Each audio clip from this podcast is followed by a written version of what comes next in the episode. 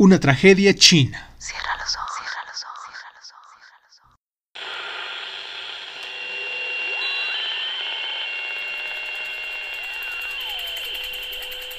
Estás escuchando, Crónica, Crónica, Crónica Lunares, el lugar, el lugar donde, donde oídos.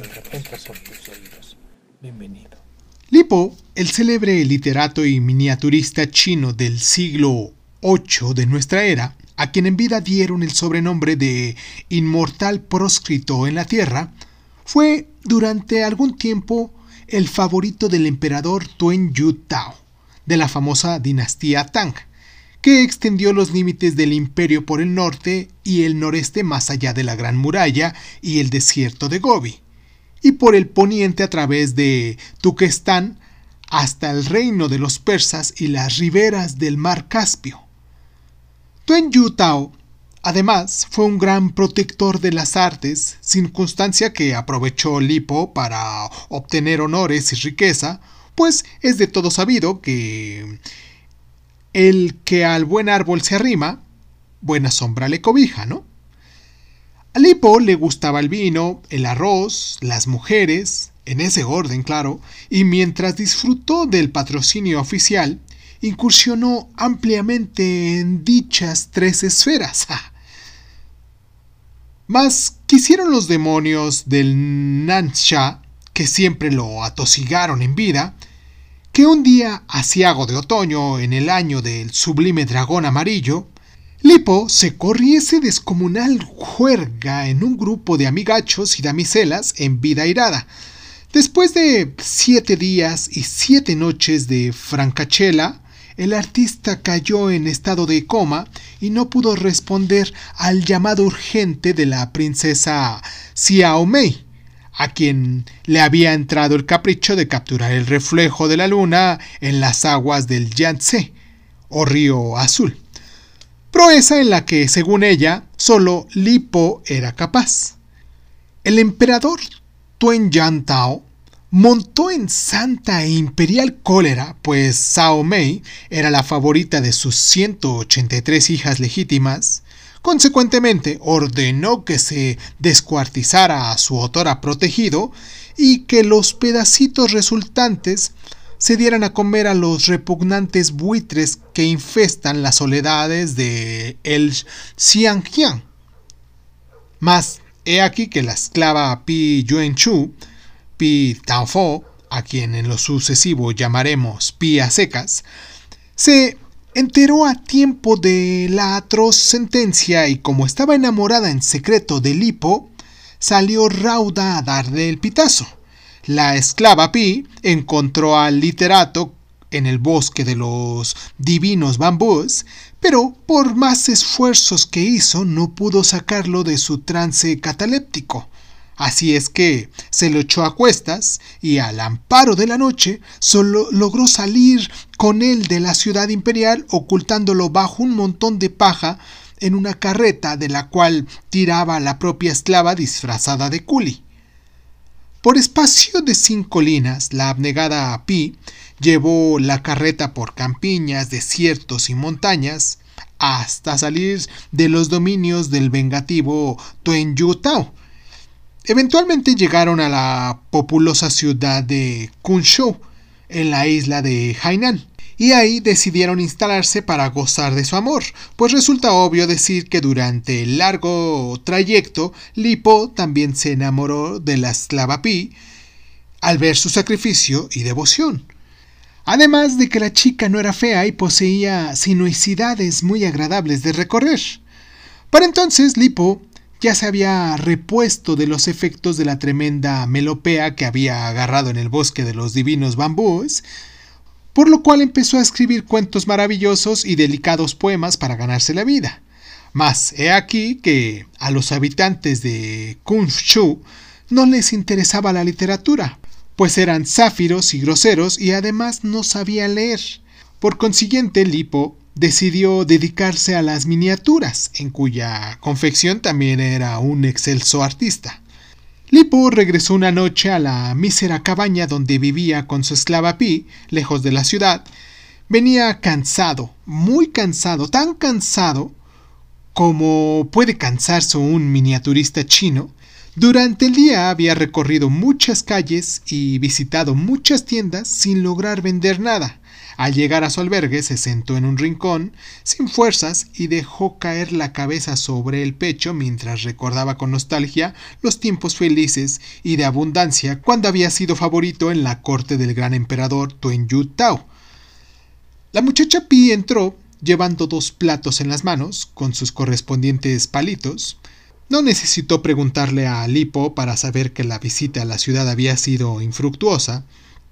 Discretamente puso una escudilla frente a su agotado amante y se acurrucó a su lado.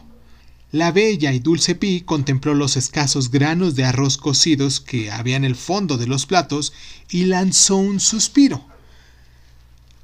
Antes de empezar, honorable amado mío, dijo con una vocecilla que parecía el trinar de un pájaro, debo anunciarle algo. Bien sabes que cada vez se venden menos tus exquisitas miniaturas y que tu trabajo de tantas horas no nos proporciona el dinero suficiente para mal comer. Solo Tai Tai, el hombre que mora en el templo de la eximia nube púrpura nos proveerá de alimento en un futuro incierto. Lipo acarició la cabellera de azabache de Pi y recorrió con la mirada y los dedos su frágil y delicada figura. Pi, pi, pi, dijo como si fuera un niño con urgencia de ir al baño. Tú has sido un ángel para mí. Me libraste de una muerte atroz y segura. Durante muchas lunas me alimentaste como una golondrina amamanta a sus polluelos. Las golondrinas no amamantan, tontito, sonrió dulcemente Pi, tirándole de los largos y ralos pelos de la barbilla. Es una simple figura retórica, continuó el poeta. Y desde que llegamos a esta malajada isla que Confucio confunda, has compartido conmigo privaciones, hambres y desnudeces sin proferir la menor queja y sin soltar el más delicado taco. Todo lo que tú hagas bien hecho está, con tal de que lo hagas bien. La chinita hizo una profunda reverencia. Lipo, amor mío y señor mío, nuestro arrejuntamiento ha sido como una dulce melodía, pero esa melodía puede tener un triste final si no se le acompaña con el ritmo de los palitos, con el armonioso clic-clic que hacen los palitos al llevar el honorable arroz a nuestras humildes bocas. Es verdad, adorable 3.1416, admitió Lipo, que gustaba de llamar a pi con la cifra que representa la relación aproximada entre la circunferencia y el diámetro del círculo. Pi cerró los ojos de almendra y dos lágrimas fueron descendiendo por su bello rostro. Por lo tanto, te pido que me perdones, Lipo, cariño mío, amor de mis entretelas. Pero hoy no teníamos nada para comer y no me quedó más remedio que coser los granos de arroz donde realizaste tus delicados trabajos de miniaturista. Lipo quedó inmóvil, con la mirada fija en el plato. Pi continuó llorando, sin preocuparse de enjuagar sus lágrimas. Por fin, el artista se movió. Sus escuálidos dedos de largas uñas de mandarín tomaron uno de los granos de arroz. Aquí estaban escritos todos los proverbios de Chun Chiu, de Confucio, dijo con una voz lenta y apagada.